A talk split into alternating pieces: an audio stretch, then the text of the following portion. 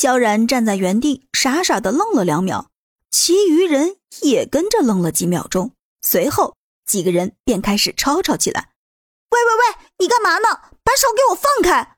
就是就是，你是没见过男人了还是怎么了？就不能矜持一点啊？亏你还有男朋友，要是让他看到了这一幕，他肯定不会给你解药了。”一说到解药，几个人有些打起了退堂鼓。所有人都悄咪咪地看向萧然，这座山的危险性，他们确实已经见证了。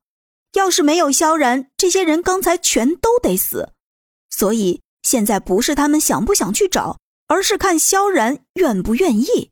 这可是豁出命的事情。都看我干嘛呀？继续行动啊！萧然笑眯眯地说。几个人继续踏上寻找生物科学家的道路。这座山。你最高去过哪里？一边走着，萧然一边询问宋菲儿：“那儿。”宋菲儿指着前方不远处的山坡说道：“探险队的人也几乎都是在那里就牺牲了。”说着，宋菲儿皱紧了眉头，神态看上去很是不好。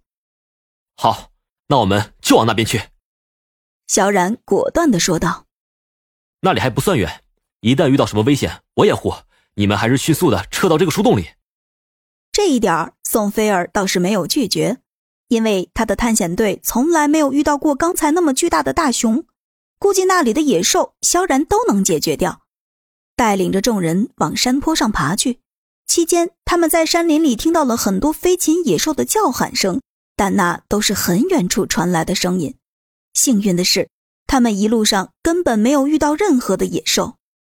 这里。应该就是你说的地方了吧？说着，萧然的语气变得有些低沉，眼神也凝重了起来。哦，宋菲儿已经有些哽咽了。在这里，他们发现了几处被撕破了的衣服，还有很多的骨头和人的头颅，这些应该都是探险队的队员们的尸体。一时间，众人瞬间哑口无言。看到这样的画面。他们什么想说的都没有，只是想知道为什么这里的生物会变成这个样子。我们还要往上走吗？苏妍儿小心翼翼的问道。走啊，当然要走。说着，萧然直接动身继续往山上爬。越往山上爬，就要一边提防着山上的野兽，一边小心不要从山上翻滚下去。期间，他们遇到了几次野兽。但都被萧然迅速的秒杀掉，吃肉了。